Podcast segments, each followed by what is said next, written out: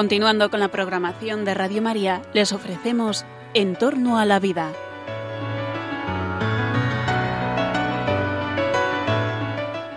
Es un espacio dirigido por José Carlos Avellán y Jesús San Román.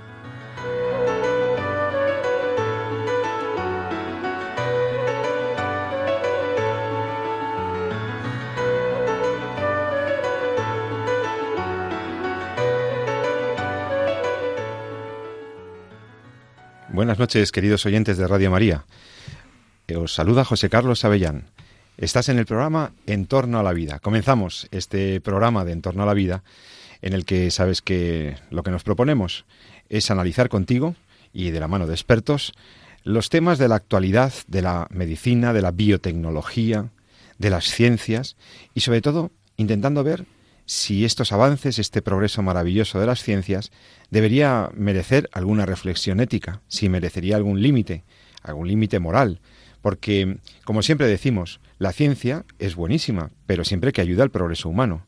La ciencia no es ni buena ni mala, también depende de los fines que le demos. La técnica, la tecnología, nos ayuda a transformar el mundo. Es una habilidad de la racionalidad humana dirigida a hacer el mundo mejor, a solucionar nuestros problemas. Y por lo tanto, bienvenida sea la tecnología que sirva al progreso humano. Esa es el, digamos, la motivación de fondo de todos los que nos dedicamos a la bioética. Y en este programa hablamos de eso, de ética de la medicina, de ética de las ciencias, de bioética, ética de las ciencias de la vida. Y todo con un paradigma y con un tema muy presente, y es que al centro de todo está la dignidad del hombre, la dignidad de la persona.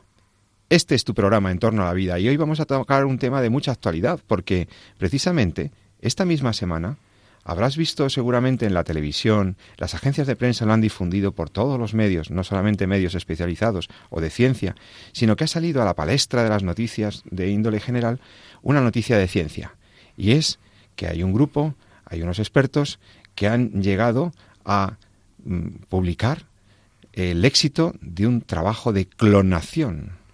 Sí, se habla de clonación de unos monos, unos monos eh, eh, antropoides, unos monitos muy, muy majos que hemos visto en las fotografías, que son clónicos, son dos hermanos clónicos.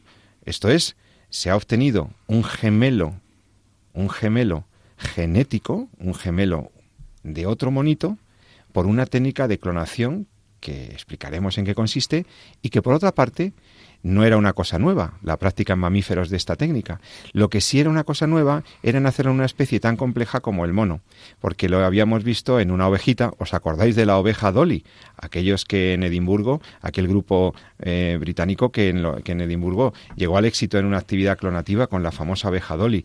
La pobre oveja Dolly nació con un poquito de artritis, pero era, era una oveja envejecida prematuramente, pero efectivamente habían llevado a término una oveja em, una oveja a partir de la enucleación de un óvulo de una glándula mamaria y habían conseguido un éxito clonativo. O sea que esto de la clonación vemos que no es un tema de la guerra de las galaxias, vemos que no es un tema de ciencia ficción. La clonación se practica desde hace mucho tiempo en ámbitos, pues, industria biotecnológica vegetal, eh, se practica en algunas especies menores, como para obtener ciertos recursos biológicos, y el problema que se plantea o el vértigo que plantea estas ciencias es cuando vemos que los científicos alcanzan a realizar la clonación con una especie tan cercana a la nuestra como son estas especies de monos. Mm, probablemente hacía tiempo que se hacía con mamíferos superiores o que se intentaba llevar a término embriones de animales mamíferos superiores. Lo que sí es verdad es que no sabemos por qué esta misma semana ha saltado a las noticias, a la prensa internacional. Y como es una cosa curiosa y mucha gente ya se pregunta, ¿y esto si lo han hecho con monos, lo podrán hacer con humanos muy pronto? Pues vamos a plantearnos aquí en, esta, en este programa el problema de la clonación. Y digo problema porque, aunque parece un gran avance en la mm, medicina o en las ciencias biotecnológicas y reproductivas y demás, plantea severas reservas éticas. Sí, sí, reservas éticas. A mí me cuestiona, me cuestionaré algunas cosas. Explicaremos cuáles son los criterios para valorar la actividad de la clonación, qué tipos de clonación hay, cómo se hace, cómo se puede hacer y cómo se debe o no se debe hacer. Y desde luego, Aquí no estamos para criticar a la ciencia, estamos para enfocarla bien y para potenciar un uso racional y beneficente y beneficioso para la humanidad. Por eso ya os digo, estamos ante un tema de plena actualidad que merece, merece nuestro debate. Y para hablar de clonación, de la historia de la clonación y del futuro de la clonación en humanos, pues tengo conmigo a vuestro querido amigo, digo vuestro porque mucha gente le sigue y entiende las cosas gracias al doctor Jesús San Román, profesor universitario, médico y experto en bioética y en ética de la investigación. Querido Jesús, buenas noches, ¿cómo estás? Pues muy buenas noches, Pepe. Pues vamos a tratar un poco de explicar en qué situación estamos ahora mismo, esta última noticia a qué se debe y qué es esto de la clonación humana. Eso está muy bien. animal o clonación en general. Aquí estamos pues otro viernes en, en torno a la vida para hablar del problema de la clonación.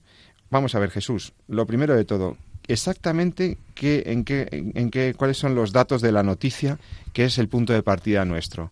¿Quién ha hecho esta quién ha hecho esta clonación, eh, qué, de, quiénes son, son es un grupo de en, China o es en, en, dónde se está haciendo clonación, ¿sabes? ¿Tienes algún dato eh, bueno, concreto sí. sobre? O sea, la, la, importancia de la noticia eh, no es tanto quién. Eh, los chinos trabajan mucho en, en cuestiones de clonación, eh, en general en Asia, ¿no? pues se hace también en Estados Unidos y en Gran Bretaña. La cuestión no es tanto el sitio, sino que es la primera vez que se clonan primates. Eh, con la misma técnica con la que se clonó a la oveja Dolly, que podemos explicar que es lo que llamamos la transferencia nuclear somática, pero eh, hasta ahora es una técnica había, a la cual se había resistido en cierta medida la clonación de, de primates. Sí se ha hecho, como bien has dicho, en, en, desde que se clonó Dolly, eh, se ha hecho con mamíferos, se ha hecho con ratones, se ha hecho con gatos, con vacas, eh, se ha hecho en, en, en vertebrados superiores uh -huh. y mamíferos, incluso sin eh, ya, ya se ha desarrollado, etcétera, ¿no? Pero eh, bueno, nunca se había hecho todavía en, en, primates y esta es la primera vez que nacen. Esto es importante, podemos hablar después sobre el tema de si se ha hecho o no se ha hecho clonación humana, ¿no? Es la primera vez que, que nacen dos monos eh, por esta técnica. Sí, porque yo recuerdo que hace algunos años hubo un grupo de coreanos, un grupo de protagonizado por un gran científico coreano que había, había publicado como, como, como si fuera un resultado ya, como que habían llevado a término embriones humanos. Sí. Y entonces esto nos llamó mucho la atención, luego resultó que era falso, que no los habían llevado a término, que se Lo que ese generado... grupo había dicho sí, pero posteriormente se ha hecho. También Se podemos ha hecho. hablar hecho. Esto fue, yo creo que hablas del el grupo, efectivamente fue de como el 2006, ¿no? Ujú. por ahí sobre esas fechas. Eh, eso no se confirmaron esos resultados, pero posteriormente en el 8 como en el 13, de uno de los grupos más potentes que hay en el tema de clonación, eh, sí que se han clonado embriones humanos. Llama la atención que eh, la publicación de esta noticia relativamente falsa por este grupo investigador le costó una severa reprobación por parte de, de la ciencia internacional y de Corea y desde luego del gobierno incluso, Sí, que quiero recordar que fue incluso sancionado o al menos se le retiraron fondos y el hombre, este Bueno, es equipo que pa- quedó, este a grupo ver, quedó... hay dos cuestiones ahí y, y está muy bien que lo menciones porque yo creo que es algo que también podemos abordar, ¿no? Que es un poco... ¿Cómo se eh, publican las cosas, verdad? No, sí, pero también el, el doble rasero que hay respecto a la clonación y la cosificación tan brutal que hay en el, eh, en, eh, en el tema del embrión humano, que hasta el punto que una técnica que se considera proscrita, que no hay ninguna ley que la autorice y que es como una aberración de la ciencia, que es la clonación reproductiva, ¿no? solo se difiere en lo que está aceptado por las leyes, como tú bien jurista lo sabes, que se analizaría la clonación terapéutica, en el uso que le vas a destinar al embrión, no en la técnica en sí o lo que hagas con el embrión humano, sino en para qué lo vas a usar. ¿no? Una cosa, eh, la finalidad, ¿no? con lo cual eh, llama muchísimo la atención. ¿no? Y claro, todo lo que suene a clonación humana, eh, pues levanta pues las alarmas porque ya se está pensando en clonación reproductiva. Sin embargo, lo que sería clonación terapéutica, como ya os digo, eh, las puertas están abiertas y ya se han clonado embriones humanos que luego han sido destruidos. ¿no? Sí, y luego, por otro lado, es- está el hecho del fraude en la investigación, que ya es independiente de, de que sea en relación a esta técnica o a cualquier otra, ¿no? el inventarse los resultados para publicar o figurar en una revista. ¿no? incluso la necesidad de, de mayor rigor en, en la difusión de ciertas noticias de carácter científico Sí. que pueden generar, por una parte, expectativas respecto de tratamientos, de que son a lo mejor futuribles o cosas que todavía no están ni en clínica en humanos, que es una cosa que, que falta muchísimo y que se levantan unas expectativas que habría que ser muy prudente ¿no? en cómo difundimos ciertos avances eh, en medicina y en ciencia. Bueno, ya, ya sé, hace mucho. Hay un libro por ahí muy interesante interesante que leí yo en mi infancia, o sea, debió ser pues allá por la imprenta, allá por el neolítico. que, pero es muy interesante porque se, llama El embrión transparente y lo escribió Jacques Testart, es uno de los pioneros de fecundación in vitro en Francia, es la, primera eh, niña nacida por técnicas de reproducción asistida, por fecundación in vitro, pues fue Louis Brown, eh, Louis Brown en, en Reino Unido, pero eh, este quien escribe este libro es uno de los pioneros en concreto en Francia, posteriormente a, Reino Unido, y él comenta eh, que sobre argumentos muchas veces eh, incluso afectivos, ¿no? Del, de, dar un hijo a las parejas que necesitaban, había en el fondo una carrera por ver quién era el primero y el quien salía, el ganaba el paper y salía publicado en las revistas. ¿no? Entonces esto siempre ha sido y es un caballo de batalla en todas las profesiones, ¿no? el hacer las cosas por quien debes y cómo debes, o hacerlas por el interés de ser el mejor, el primero que sale en los medios de comunicación, el que más dinero gana, etcétera, etcétera, ¿no? Y la investigación no está exenta precisamente de esas de, esos, riesgos y de esos lastres. No solamente el proceso de investigar, sino luego la ética en la difusión del conocimiento, la ética en el modo en el que uno eh, da a conocer los resultados de su investigación el rigor con el que se, se, difunde y luego el rigor también que pedimos a los medios y que nos exigimos los que hacemos divulgación científica a la hora de poder explicar las cosas, pues eh, darlo sobre datos y ceñirnos mucho a la realidad de los hechos. Esto es lo que vamos a intentar aquí hacer ahora. Estamos hablando con el doctor Jesús San Román eh, de la clonación de estos monitos, de estos monos tan lindos que hemos visto incluso en las televisiones y en las estas, que se ha publicado recientemente esta misma semana y que mm, nos permite hablar de, de, esta técnica, ¿no? De esta técnica ya tan, tan avanzada que tenemos y que mm, en principio se suele catalogar como una fórmula más de las tecnologías o de la medicina o de las técnicas de reproducción asistida y que bueno eh, podemos explicar el fundamento digamos o, o en qué consiste técnicamente, biológicamente, la reproducción asistida por clonación. expliquemos un poco en qué consiste esta actividad, lo que es la clonación y qué modalidades hay. Aunque es difícil, doctor San Román, porque usted normalmente tiene delante una pizarra. usted va a las clases y a sus conferencias, yo lo sé porque le he visto con, con magníficas presentaciones audiovisuales y aquí por la radio pues los oyentes van a tener que hacer un, un mínimo esfuerzo, pero yo sé que lo va a explicar. Vamos a explicar un poquito muy despacito en qué consiste. Sobre todo, eh, bueno, es que yo creo que es importante entenderlo bien porque nos va a permitir marcar la posición en la que estamos, ver si estamos tan lejos de muchas cosas. Y es que esto jamás se va a clonar seres humanos, ¿no? Pues, pues no, ¿no? Eh, bueno, yo, lo primero que hay que hacer es entender cómo es el proceso de cómo aparece un nuevo individuo, ¿no? cómo llega al mundo. de forma natural. De forma natural, un nuevo individuo, lo que es la concepción. ¿no? Muchas veces decimos que la vida humana empieza en el momento de la concepción. ¿no? Y esto de la concepción, ¿qué es? ¿no? Bueno, pues eh, en el fondo todas nuestras células, eh, de todo nuestro, de nuestro organismo al completo, están dotadas de una carga cromosómica, de unos cromosomas. Esos cromosomas constituyen nuestro código genético. Tenemos un total de 46 cromosomas, que en el fondo pues no somos nuestro código genético, pero sí el código genético marca mucho de lo que somos. Porque si bien evidentemente no, no nos reducimos a él, es si es el código genético el que dirige y programa el control de las funciones que realiza una célula. Con lo cual, cuando, se, cuando la, célula tiene su código genético al completo, pues es este el que toma el control y va dirigiendo la célula hacia el camino que tiene que ir. Si tiene que ser una célula del corazón, pues la dirigirá en ese sentido y luego facilitará la contracción, etcétera. si tiene que ser una célula de, de la piel, pues la dotará de unas funciones determinadas. Es decir, las órdenes, las instrucciones están en el código genético y pues, con el tiempo se van poniendo en marcha en función de lo que la célula y el organismo va necesitando. Bien, eh, como decíamos, nosotros todos tenemos una carga de 46 cromosomas menos un tipo de célula en nuestro organismo que son nuestros gametos sexuales. Los gametos. En espermatozoide concreto, el espermatozoide en el varón y el óvulo en la mujer. Ahí está la mitad de la carga genética, porque se entiende que tanto el óvulo como el espermatozoide están destinados a fusionarse. Es lo que es la concepción. Cuando un espermatozoide eh, fecunda a un óvulo, a partir de ahí se genera un individuo, que en ese momento es un individuo unicelular, es un individuo de la especie humana, porque tiene su carga cromosómica al completo, 46 cromosomas, tiene sus secuencias específicas de la especie humana, es una célula independiente.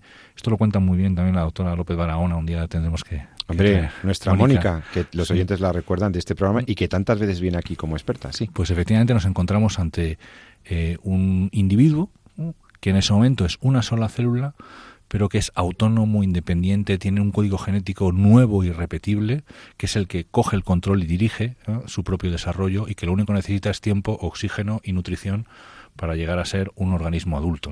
Este es el cigoto, el este que surge de la fecundación. Surge de la fecundación, con la fecundación el espermatozoide desaparece, el óvulo desaparece y lo que desaparece de nuevo es un cigoto, que inicialmente es una sola célula y a partir de ahí pues se va dividiendo y va organizándose él mismo sin necesitará el ambiente de su madre, obviamente, ¿no? Y de hecho establece un diálogo precioso, del cual un día podremos hablar, si quieres también, sobre el diálogo que el cigoto establece con su madre, mientras está en el interior. Es un diálogo bioquímico, entiendo, un diálogo, bioquímico mm. precioso, muy bonito. Y, pero en cualquier caso, pues bueno, va pasando el tiempo y el cigoto pues va en, en, el interior de su madre, pues va encontrando el ambiente y el tiempo para ir dirigiendo sus células en un sentido o en otro. ¿no? Toda la individualidad, toda la individualidad, todo el, proyecto eh, de lo que posteriormente será está ya presente. ¿no? Con lo cual no es que sea un ser humano en potencia, es un ser humano ya. Lo que pasa es que mm. no está completamente desarrollado ni lo estaremos hasta los 20 años, por cierto. Pero bueno, ese proceso de fecundación natural se, produzca de manera natural en un en una relación esponsal natural, se produzca en una se produzca a través de la fertilización in vitro. El proceso es el mismo, es un proceso de fecundación. Esa es una vía de que aparezca un individuo humano, un cigoto o cigote. Entonces, ahora veamos, vayamos al resultado, ¿no? que es el cigoto, que es un individuo de la especie humana. ¿Qué es lo que es el cigoto? Pues es una célula que tiene una capacidad de desarrollo eh, completa, es la única célula que es eh, totipotente, que como decimos, es decir, que es capaz de generar un individuo completo, es porque ya es un individuo. Lo que pasa es que sin, sin llegar a, desarrollarse orgánicamente completamente, pero eh, tiene esa capacidad, ¿no? Y lo tiene pues porque está configurada así, tiene el código genético eh, ya completo. Entonces, lo que se preguntaron en un momento dado los que empezaron con la clonación es qué pasaría si yo pudiera tecnológicamente a un cigoto quitarle su código genético y ponerle otro. ¿Mm? ¿Qué es lo que obtendría? Eh, porque claro, el código genético nuevo eh, sería el que tomaría el control de la célula. Y de lo que ahí se, eh, se, desarrollaría, o el individuo que tendríamos sería un individuo que tendría ese código genético. Con lo cual, si ese código genético yo lo extraigo de otro individuo adulto, el nuevo cigoto se desarrollaría de la forma, igual de la misma forma que se había desarrollado el individuo anterior es como si tuviéramos un hermano gemelo, solo que con un tiempo, mientras que los hermanos gemelos aparecen a la vez, porque es cuando el cigoto de forma natural se divide en dos y continúa, cada uno continúa su desarrollo de forma individual y son genéticamente iguales, los gemelos monocigóticos. Eh, esto sería una cosa muy parecida, solo que con 20 años de diferencia. Es decir, si yo cojo una célula de un individuo adulto que tiene 20 años, cojo su código genético. El que está en el núcleo, entiendo. Exactamente, el código genético que está en el núcleo de una célula de un individuo adulto y pongo ese código genético en un cigoto al que le he quitado el código genético que tenía de forma natural, lo que se va a generar ahí es un individuo que tiene el código genético del individuo adulto. Sería como un gemelo, solo que en lugar de tener los dos 20 años, uno tendrá 20 años y el otro tendrá un día. Pero en el fondo es como si, como si fuera un gemelo. Y esto es importante, yo creo, entenderlo así, porque nadie duda de que un gemelo es un individuo y su hermano gemelo es otro individuo diferente, igual genéticamente a él, pero no la misma persona. claro, Otra persona distinta. ¿Por qué? Pues porque son dos individuos, solo que tienen el mismo código genético. Aquí lo que estamos haciendo es generando un nuevo individuo con el código genético de otro, con lo cual constituyéndole, si quiere decir, pues un haciéndole un hermano gemelo. Yo creo que es una forma, no es, hay muchas cuestiones complejas aquí, pero es una buena forma para entenderla.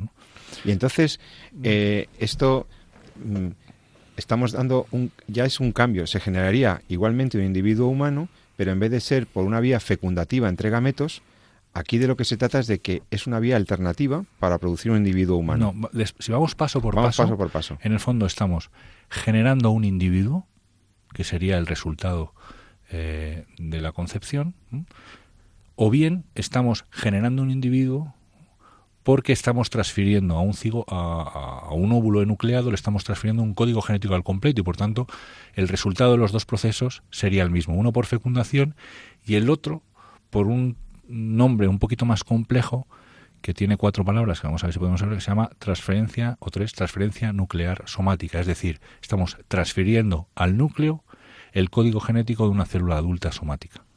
Pero el resultado es lo mismo, es un cigoto con un código genético que toma su propio camino de desarrollo. Pero entonces se transfiere el núcleo de una célula somática a un óvulo previamente nucleado, no a un cigoto, a un, óvulo, nucleado, previamente nucleado. Eso es. Y entonces lo único que aportaría ese óvulo es el ADN mitocondrial, como mucho, el ADN de, la periferia, podríamos decir. Sí, Pero lo nuclear está ahí, que le viene dado por el donante o por el, por el clonador, podríamos decir. Exacto, pero yo no lo liaría tanto, pues no, no.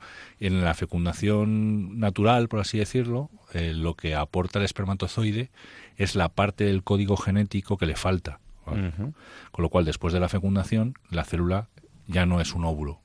El espermatozoide ya no es, ha muerto, ya no es el espermatozoide. Y la célula ahí es un cigoto, porque es una célula que tiene todos los cromosomas ya, los 46.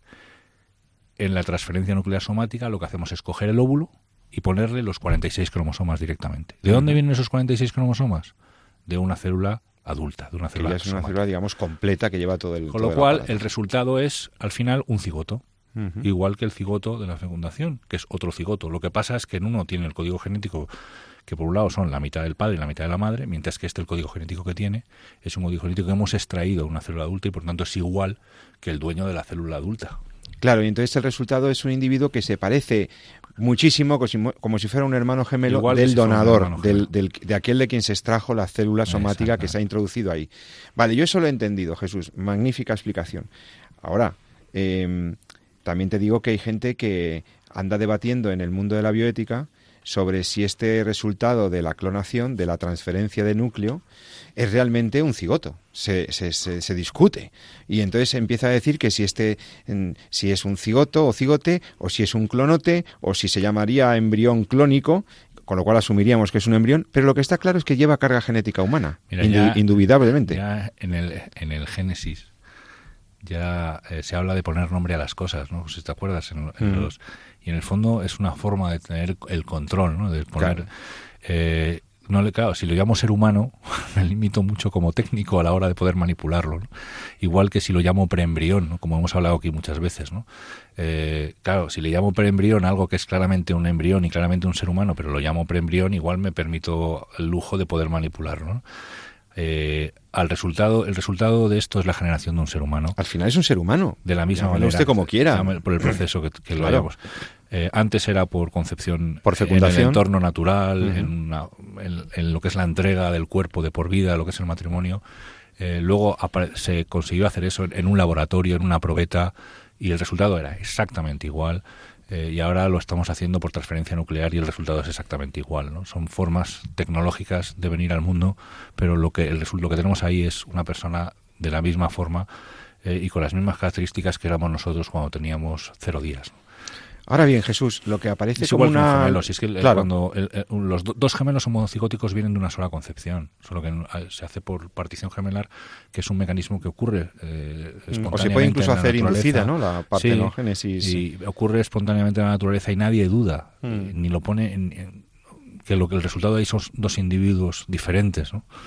Y lo que había antes era uno y después había dos, pues por, por, un proceso que es distinto al de la fecundación sexual, que en este caso sería una partenogénesis asexual, como bien decíamos en, los, en el tema de los gemelos, pero son dos individuos resultantes. ¿no? Entonces, en la clonación eh, pasa exactamente igual. O sea, desde el momento en que eh, la nueva célula echa a andar con el código genético nuevo, ahí tenemos ya un cigoto. Otra cosa es que eh, bueno, pues lo, lo, lo transferamos a un útero, crezca y nazca. Entonces, ¿qué es lo que ha pasado? Que aquí han nacido. Claro, eh, esto ya, esto, es igual en nuestra especie que en los monos. Es decir, eh, bueno, no, exactamente igual que hacen. Pero me refiero que no, digo no, no por la valoración, sino que técnicamente hablando, sí. Eh, sin hacer cosas interespecíficas, por supuesto, nada de híbridos. Aquí estamos hablando de dentro de la misma especie. Más. Claro, porque ya se pueden hacer híbridos, pero otra cosa es que estén prohibidos, etcétera. Pero nosotros aquí lo que hemos explicado es el proceso de la técnica de la clonación. Sí, se llama por transferencia de núcleo. Transferencia nuclear somática. Y fue lo que se hizo con la oveja Dolly. Con la oveja Dolly. Con la oveja Dolly se cogió eh, una célula de la oveja madre, se le quitó su código genético, eh, se cogió un óvulo, se le quitó el código genético. Se vació ese óvulo, se, se generó un óvulo Se transfirió el código genético de cromosomas de la célula adulta y a partir de ahí se generó un cigoto que continuó después su desarrollo, se transfirió al útero de una oveja gestante, por así decirlo, y de ahí nació Dolly. Eh, bueno, se necesitaron cientos de embriones para que naciera Dolly que murieron en el proceso. ¿no? Y de hecho, para que nacieran estos dos macacos, ¿no? estos dos monitos, se han necesitado más de 180 embriones. Claro, o sea que es muy difícil porque, porque, porque no, porque la naturaleza no es, claro, eficiente, estamos, no es eficiente la técnica. Ahora yo digo, Jesús, mm, yo he visto en las leyes, que luego comentaremos la valoración legal, bueno, primero ética, legal, la valoración que hace el magisterio de la Iglesia de todo esto, pero para terminar con la explicación más o menos científico-técnica, entonces, una clonación supone este proceso que tú has descrito, pero yo he visto en las leyes que se distingue, y en la bioética se distingue, entre la clonación reproductiva, dirigida a generar otro individuo, o sea, tener un hijo que en realidad es tu gemelo, ¿no? ¿Eh? Sería más o menos explicado groseramente, y la clonación llamada experimental o terapéutica, o con fines experimentales o terapéuticos, que son dos clonaciones bien distintas.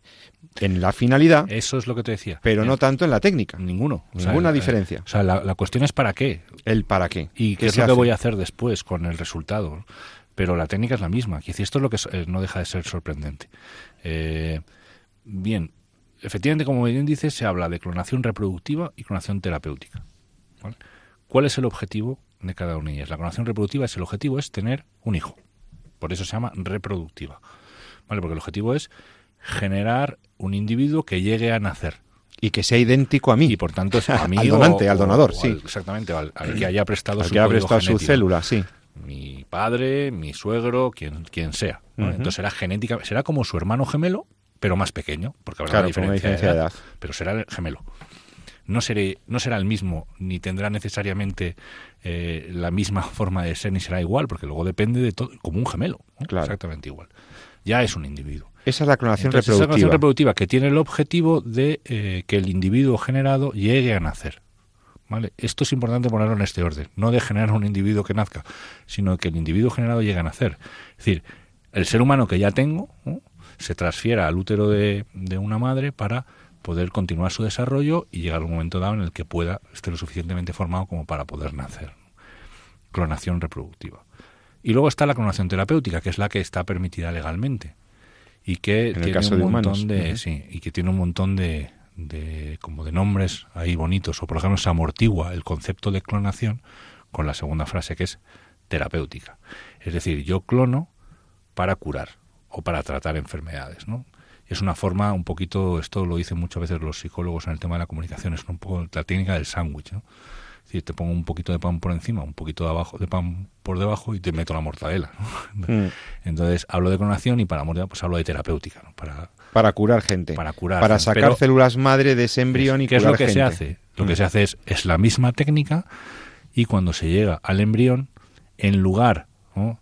De eh, transferirlo al útero de una madre gestante para que pueda llegar a nacer, lo que lo utilizo es como fuente de células, células embrionarias, células madre, que me sirvan después para aquello que lo que se utiliza las células madre, que es el tema de generar tejidos. Por lo tanto, en los dos casos hemos generado un embrión. Sí, y, y en el primero me lo cargo. En el primero. Y en el segundo me lo cargo para lo, conseguir las Lo células. gesta alguien, si hubiera, si estuviera permitido, en animales se gesta tal, en humanos está prohibido, ahora lo veremos, pero el, la técnica es la misma, se ha generado un embrión clónico, bueno, llamémoslo así, un cigoto nuevo, que lo que ocurre es que se le utilizan, se le extraen células que se cree que pueden tener una utilidad terapéutica. Eso es. Vale, entonces... Y en esa, de, en esa extracción de las células, pues el, el, embrión, el individuo muere. Igual que sea un adulto. Le ah, o sea, el embrión que hemos creado fallece claro. en la clonación terapéutica claro, con yo, finalidad lo, experimental. Claro, mi finalidad es obtener células. Entonces luego, una vez lo dejo desarrollar hasta la fase de, de blastocisto, que es cuando están ya más o menos diferenciadas las células que van a formar parte del embrión de las células que van a formar parte de la placenta. Y, y, entonces ya cojo las células a mi criterio y el resultado es que el embrión muere, obviamente, como si estuviéramos hablando de unas células madre embrionarias. ¿no? Bueno, y entonces... Eh... La única diferencia es que esas células madre obtenidas serían genéticamente iguales a las del individuo que ha prestado su código genético uh -huh. para la clonación. Con lo cual se Tendrían... teóricamente haya mayor posibilidad de compatibilidad, sí, etcétera. Es, eso es. Y se le intentaría dar una utilidad a esas células madre de carácter embrionario, de origen embrionario. Eso y por el camino ha fallecido el embrión que hemos generado. El, hermano gemelo clónico, pequeño el gemelo clónico ha sido Fallece. ha fa- fallece de- habitualmente por esas biopsias Mira, que pongámosle, eh, ya- pongámosle nombre y apellido si quieres. eh, o para- supongamos que una persona adulta eh, genera un hermano gemelo para que eh, o- obtener sus órganos que son genéticamente iguales a los suyos para poder trasplantárselos si les hace falta. Este es el sentido de la clonación reproductiva, de la clonación terapéutica. Es decir, yo genero un individuo que es genéticamente igual a mí para obtener células eh, que luego pueda diferenciar a órganos que yo pueda usar o se puedan trasplantar o me puedan a mí curar enfermedades. Estoy generando un hermano, es así de duro, pero es que es así. Eh, Estoy generando un hermano gemelo para que me nutra a mí de células o de tejidos que puedan curar mis enfermedades, pero lo hago a expensas de la muerte de mi hermano gemelo. Hay que entender que desde el momento de la concepción eh, la realidad que tenemos ahí es uno de nosotros. Esto es one of us, que dice la iniciativa esta tan. Ahora vamos a ver la valoración, Jesús. mm. Permíteme que mm, recuerde entonces que estás en Entorno a la Vida. Estamos en el programa de Radio María que se ocupa de los últimos avances científicos y su dimensión ética y moral y social y jurídica. Y vamos a preguntarnos enseguida, esto hemos dado el salto de la clonación animal, de la clonación de estos de estos monos, hemos visto que sería lo mismo en humanos y que de hecho se ha intentado practicar en humanos. Y y una realidad como es la clonación nos plantea muchas dudas éticas. ¿Por qué no se debería hacer? ¿Por qué? Si incluso puede tener una finalidad terapéutica. ¿Por qué no se debería hacer? ¿Por qué la procreación tiene que ser de cierta manera y no de otra? Vamos a preguntarnos eso ya pasando a la clonación en humanos, a, la- a esa posibilidad eh, y a ver también cómo está regulado eh, en España. Lo vamos a hacer enseguida. Fíjate, vamos a quedarnos meditando un poquito, no ya sobre los monos y la, la biotecnología animal, sino sobre lo que se nos viene, el vértigo que se nos viene, la clonación en humanos. Enseguida volvemos en Radio María.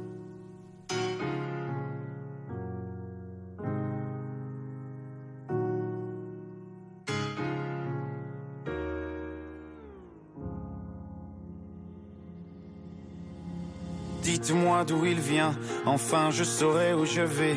Maman dit que lorsqu'on cherche bien, on finit toujours par trouver. Elle dit qu'il n'est jamais très loin, qu'il part très souvent travailler. Maman dit travailler c'est bien, bien mieux qu'être mal accompagné. Pas vrai? Où est ton papa? Dis-moi où est ton papa? Sans même devoir lui parler, il sait ce qui ne va pas.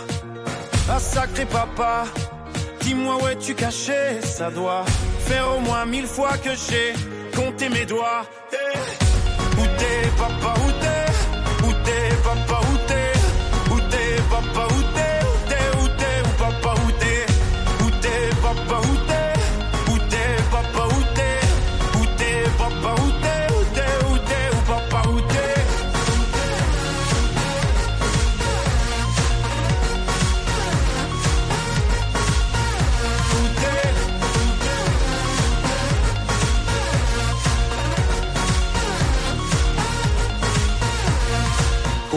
Qu'on y croit ou pas, il y aura bien un jour où on n'y croira plus. Un jour ou l'autre, on sera tous papa et d'un jour à l'autre, on aura disparu. Serons-nous détestables? Serons-nous admirables Des géniteurs ou des génies? Dites-nous qui donne naissance aux irresponsables Hein? Dites-nous qui Tiens, tout le monde sait comment on fait des bébés Mais personne sait comment on fait des papas. Monsieur, je sais tout, on aurait hérité, c'est ça. Faut le sucer de son pouce ou quoi? Dites-nous où c'est caché, ça doit Faire au moins mille fois qu'on a bouffé nos doigts. Eh, Où t'es papa,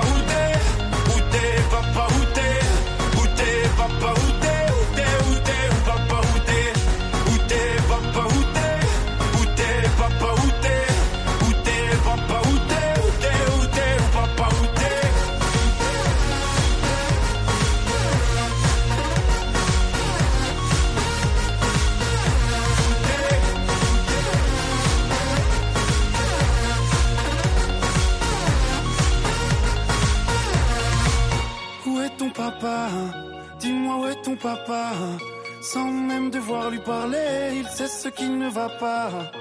Ah sacré papa, dis-moi où es-tu caché Ça doit faire au moins mille fois que j'ai compté mes doigts.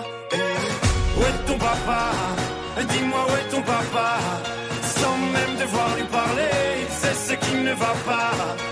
Ah sacré papa, dis-moi où es-tu caché Ça doit faire au moins mille fois que j'ai compté mes doigts. Eh,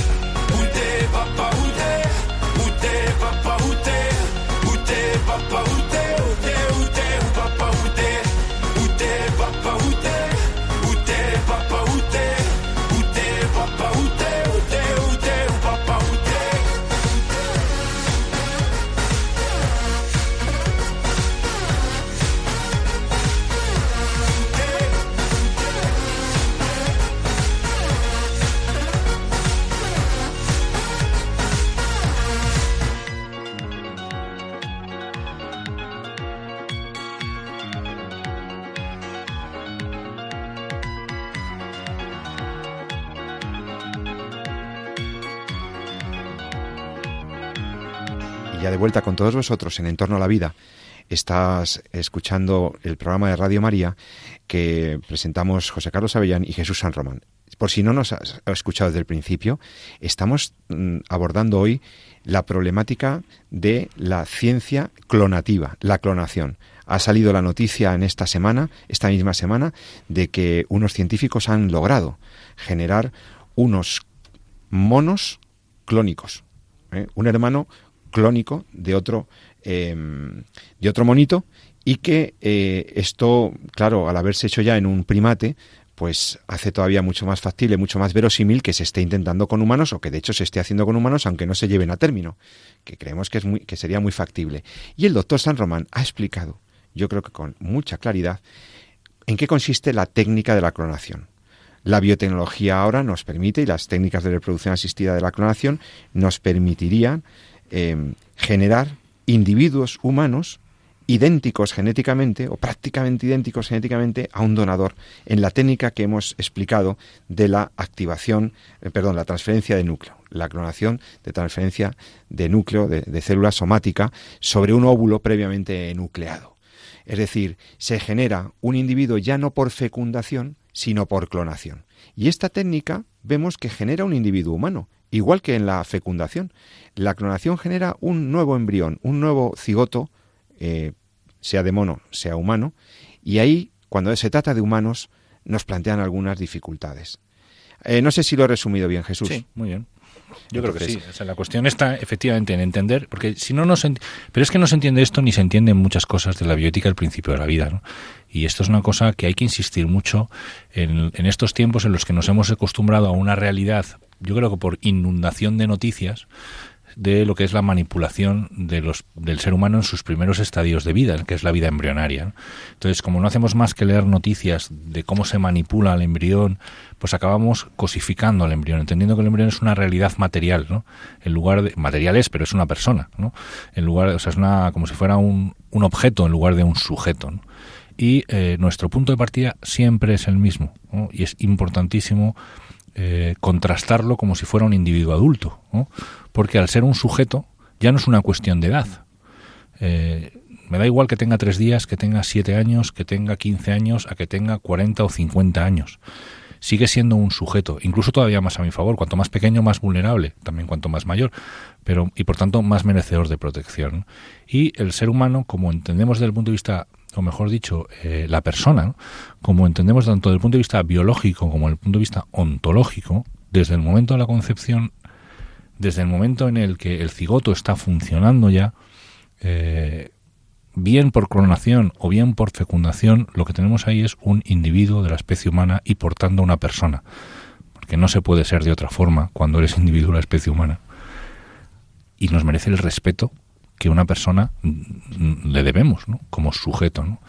Y por tanto no podemos permitirnos hacer con un individuo de 0, 1 o 3 días lo que no podemos hacer con un individuo de 20, 30 o 40 años. Claro, haya o no haya nacido.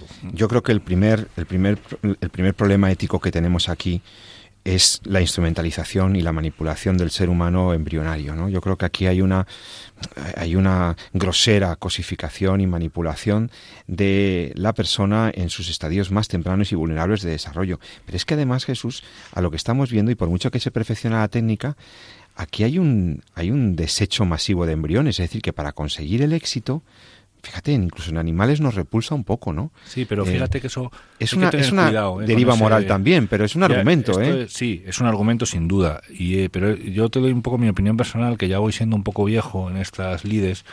Y yo me acuerdo que era un argumento que se, que se esgrimía también al principio de la fecundación in vitro que si se había que generar seis embriones y transferir unos cuantos y que y, y, muchos decíamos bueno sí eso es verdad y es un argumento en contra no pero tampoco hace eh, válida la técnica si generásemos solamente uno y transfiriéramos por uno, supuesto. ¿no? Eh, no es una cuestión de número, eso con el tiempo mejorará la eficiencia, porque desgraciadamente se seguirá haciendo, incluso ojalá que mejore, porque también es muy útil Pues sí. en animales. O, En animales hay eh, utilidades hay realmente utilidades que pueden ser en el mundo de la, sí. del, de la- del desarrollo, eh, digamos, de la industria ganadera, etcétera. Ahí la- se le puede sacar ahí eh, una cierta, aunque incluso con esto ha protestado incluso la Asociación Protectora de Protectora de Animales a, ha protestado con el asunto. ¿no? Ya, pero, si tú puedes tener, por ejemplo, sementales de ciertos animales buenos, positivos, incluso para el hombre, no ya digo para solo para actividades lúdicas o tal, pues, sino pues, digo pues mantener generar un especie una especie en condiciones óptimas podría tener un sentido. incluso especies en extinción. Por ejemplo, es la misma técnica que se que, en su momento, desde el punto de vista de ciencia ficción, se puso sobre la película de Parque Jurásico, ¿no? Para recuperar especies extinguidas, claro. Vaya claro. saber, hay un, enormes cuestiones, pero hay muchas cuestiones que nos podemos permitir eh, tecnológicamente con la naturaleza que no podemos permitirnos con el ser humano, evidentemente, ¿no? Entonces la técnica no va a ser buena en el momento en el que mejore si solo se pueda clonar uno, sino que supone es una técnica intrínsecamente mala, no supone una agresión, una manipulación, una cosificación eh, del embrión, pero evidentemente, efectivamente, ahora mismo así es. O sea, que decir, estos dos macacos, ¿no? que no me acuerdo ahora mismo cómo se llaman, Chong y Hua, me parece. No sé cómo se dice en chino. Los llamamos Ramón y Juan. Sí, por ejemplo, ¿no? Ramón y Juan tienen esa misma onomatopeya. Se han necesitado, pues como creo que son sido entre 130, 180, no me acuerdo ahora mismo cuántos embriones para y con Dolly pasó exactamente lo mismo, ¿no? Hombre, siempre que hemos hablado de clonación en bioética hemos advertido del riesgo mm, eugenésico, es decir, mm, generar vida con unos fines que no son los propios, por una parte, y luego generar y discriminar y seleccionar entre seres humanos. ¿no? Ya eso repulsa. Y por mucho que la técnica pudiera mejorar, eh, ahí hay una, eh, hay una manipulación eh, indebida de la vida humana. También te digo una cosa, yo estoy de acuerdo contigo. Y ahí está un poco también en la postura del magisterio de la Iglesia Católica en todas estas cuestiones de la reproducción asistida, de la clonación, etcétera. Hay que respetar la dignidad del acto procreativo. Yo creo que el, ser humano tiene un modo digno de venir al mundo y la Iglesia lo explica esto muy bien. Una, una, singularidad en su forma de venir. Exacto. Cosa que es específica de, de, del, del, ser humano, porque el hombre, el ser humano es, es único. Dice, no hay ninguna eh, otra especie que se le parezca en nada, ¿no? Y, si, y además eh, lo planteamos desde el punto de vista trascendente, pues todavía más, ¿no? Pero, quiero decir, tenemos una, ¿por qué tenemos la Declaración Universal de los Derechos? No hablaba con una persona que totalmente agnóstica, no creía en nada trascendente, ¿no? Pero sí que se me quedó pensando cuando le dije, oye, ¿y por qué los derechos eh, humanos son universales? ¿Por qué se aplican a todas las personas? ¿Y por qué se aplican o deberían aplicarse en todos los tiempos? ¿Por qué sobre la base de los derechos humanos ahora podemos permitirnos el lujo de juzgar que cosas que se hicieron en la antigüedad eh, no eran correctas, no eran éticas? Entonces, ¿qué es lo que hay en el hombre que trasciende a todos los tiempos y que es obligatorio en todas las personas? Y la única respuesta es esa dignidad que se intrínseca a la persona. Entonces, la cuestión es eh, reconocer lo que hay que reconocer, que es el estatus de persona al cigoto, que lo que hacemos es quitárselo y se lo quitamos porque no se lo podemos dejar si queremos manipularle. Sí, porque ahí hay instrumentalización del hombre por el hombre, porque si lo piensas, cualquier clonación se dirija a la reproducción o se dirija a un fin terapéutico que podía ser noble, intentar curar a alguien siempre es noble. Ahora, se excusa, o algunas personas creen que puede haber una excusa moral para la clonación terapéutica. Siendo así que hemos explicado en este programa que al final se genera un embrioncito, sea por, por, la vía clonativa que sea, normalmente por activación de núcleo, por transferencia de núcleo, y ese embrión va a ser destruido. Es decir, ha sido generado para generar estructuras biológicas útiles para un tercero. Es el mismo problema del bebé medicamento en el fondo.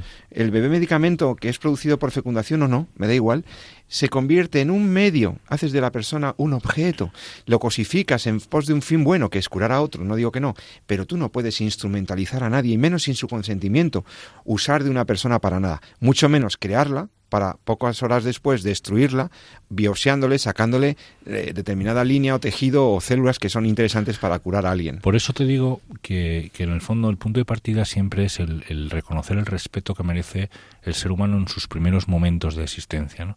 Porque probablemente muchas de esas personas que, entre comillas, se ablandan ante el concepto terapéutico, no aceptarían que yo hubiera generado un clon, un clon, lo hubiera metido en una isla y cuando tuviera 20 años eh, lo hubiera metido en un quirófano para quitarle el corazón porque a mí me ha dado un infarto y necesito un corazón que sea compatible igual al mío. ¿no? Esto es una película que se hizo en su momento. La película de la isla. La película de, la isla. Entonces, ¿cuál es la diferencia entre un caso y otro? Pues que en, un, en, el, en el caso de la película los individuos son adultos y en el caso este de la clonación terapéutica los individuos son pequeños, pero el concepto, el fundamento es el mismo. Bien, entonces, desde el punto de vista de una bioética, digamos, personalista y desde el punto de vista del magisterio de la Iglesia, toda técnica que agrede o lesiona o pone en riesgo la vida humana, que pone en riesgo y maltrata o no trata con la deferencia adecuada y el respeto a la dignidad del ser humano, cualquier forma de actividad procreativa que no responde a la dignidad del hombre, ya no nos vale. No nos vale. A ver, tener hijos es maravilloso, tener hijos es bueno, Dios lo quiere, es una cosa buena para el hombre, pero no vale todo no vale todo. Y mucho menos, eh, yo me atrevo a decir aquí es un juicio personal, ¿no? Pero qué vanidad el de aquel que quiere hacerse un clon, ¿no? O sea, ya, ya puestos en plan, eh, porque vamos, tener un hijo que quiero yo que sea al 99% idéntico a mí, es que me quiero mucho, me quiero demasiado.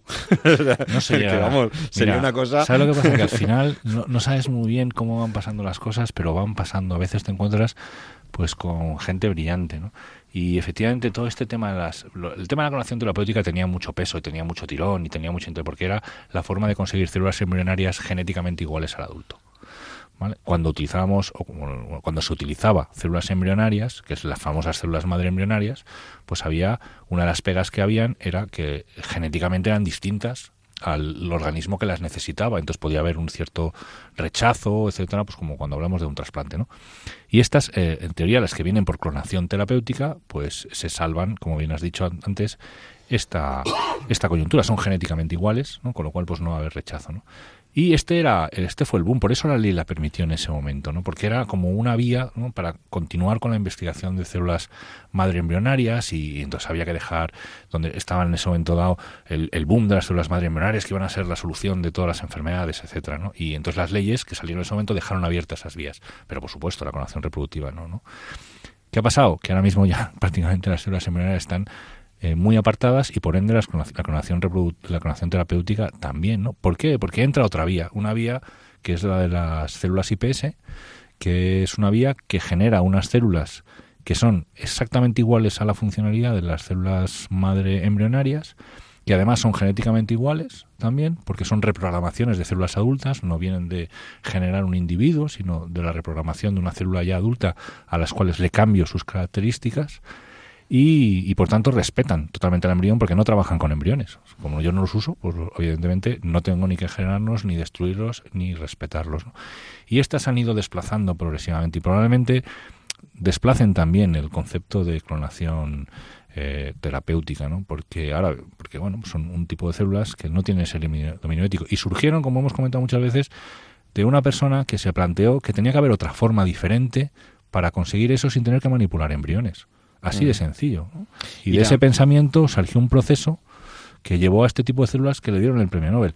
Pues, pues bueno, siempre hay, hay, otros caminos, otras vías. A veces parece que es que es esto lo que hay que hacer para curar enfermedades y si no curamos enfermedades eh, no se puede hacer. Pero mire usted, o sea, yo no le puedo quitar el corazón para trasplantar a un paciente que esté vivo, porque lo mato aunque no pueda salvar aunque pueda salvar una vida con ese corazón, mira usted es que va a morir dentro de un mes, da igual, no le puedo quitar el corazón y matarlo antes, antes de tiempo. Y pese a eso, España es el primer país en donaciones. Entonces, que hay caminos alternativos que respetan a la persona. Las células madre de origen adulto, que son las que tú estás enunciando, y las IPS y demás, son una alternativa éticamente aceptable para eh, abrir líneas de investigación que no agreden al embrión, puesto que el origen de esas células madre no es un embrión que hemos creado para luego destruirlo obteniendo las células madre.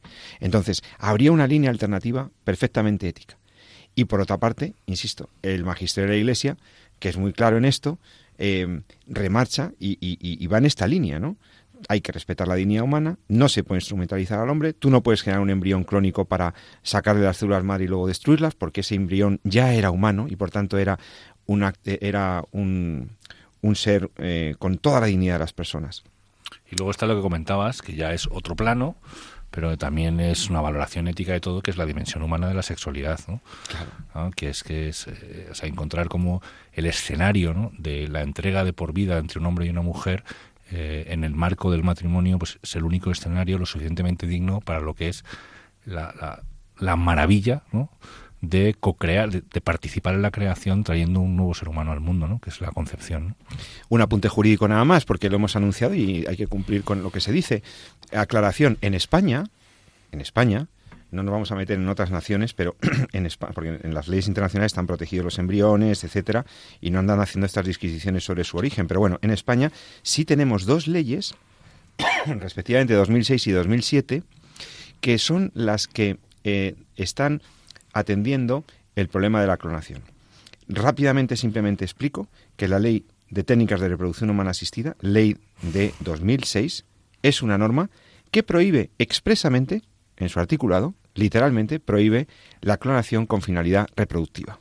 Por lo tanto, esta ley que vino a regular las técnicas de reproducción asistida, fecundación in vitro, inseminación artificial, etcétera, etcétera, incluía también un apartado en el que prohibía expresamente la clonación humana reproductiva.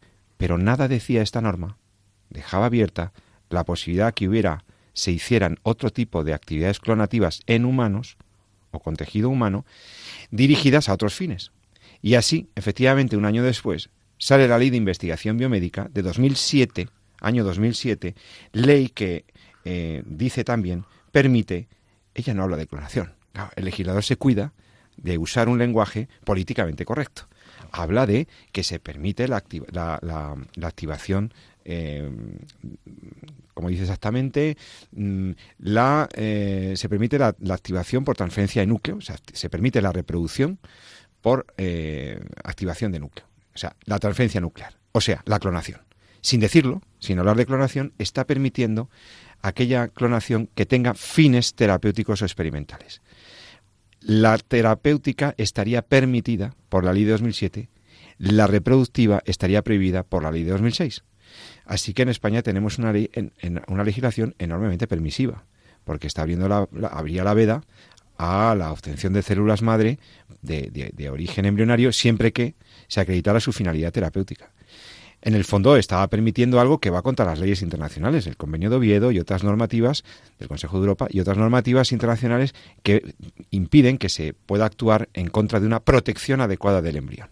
Bueno, hecho este apunte jurídico, que se sepa que a veces las leyes permiten cosas que estamos viendo que no son lícitas moralmente y que deben ser eh, algún día cambiadas. Dicho lo cual, Jesús, se nos ha acabado el tiempo del programa, como siempre. En ¿Alguna observación final? Hemos empezado hablando de la clonación de estos monitos, de estos macacos, eh, estos lindos monos que han sido clonados. Ramón y Juan. Ramón, Mon y Juan. Y, y, hemos terminado hablando de la clonación en humanos, que es en el fondo lo que a ver, también nos preocupa la dignidad del animal. El animal hay que protegerlo. No se puede hacer cualquier cosa con los animales, ¿eh? O sea, cuidado, ¿eh? Los animales no tienen derechos en el estricto sentido que lo pueden tener los humanos, pero mm, son seres con una dignidad y ameritan y, son acreedores de una protección. Los animales son criaturas, son criaturas que, hay que respetar y jamás se debe maltratar. Ahora bien, es verdad que la categorización moral no puede ser la misma que en humanos, por la especial dignidad del hombre. Y en ese sentido, no dignidad superior, distinta, ¿eh? distinta. Esa dignidad del hombre, eh, yo creo que es la clave fundamental de la que hemos estado hablando aquí qué se debe hacer y qué no se debe hacer. La clave es la dignidad. Sí, el respeto a, esa dignidad que es eh, intrínseca a la persona, que no se lo da. Y esto también es muy importante porque conectamos con programas que hemos tenido aquí del final de la vida que, van siendo ya muy frecuentes por la situación y las noticias políticas que tenemos ahora, ¿no? Que dignidad que no me da el hecho de que yo sea capaz o no sea capaz de hacer algo, o haya perdido mi funcionalidad o esté enfermo o esté sano, ¿no? Eso no me lo da la dignidad, no me lo da el hecho de ser lo que soy que es una persona. Pues nada, dicho lo cual, te recuerdo que nuestro correo electrónico al que puedes dirigir tus sugerencias, peticiones de aclaraciones, mandarnos algún caso que quieras que comentemos o alguna consulta, pues puedes hacerlo en el correo electrónico en torno. Y nosotros, sea que te contestemos personalmente, sea que lo bueno, que lo comentemos eh, públicamente, si así se puede hacer, pues eh, por, por el interés general del caso, pues lo comentaremos aquí dentro de 14 días. Si tú quieres, aquí estaremos en Entorno a la Vida. Buenas noches, Jesús. Que pase usted un buen fin de semana. Muy buenas noches a todos y, descansar lo que sea posible estos días. Gracias por tus aclaraciones, querido amigo, y a todos vosotros, pues también que disfrutéis, que descanséis. Buen fin de semana. Nos encontramos en dos semanitas y recordad lo que siempre recomendamos. Ama la vida y defiéndela. Muy buenas noches.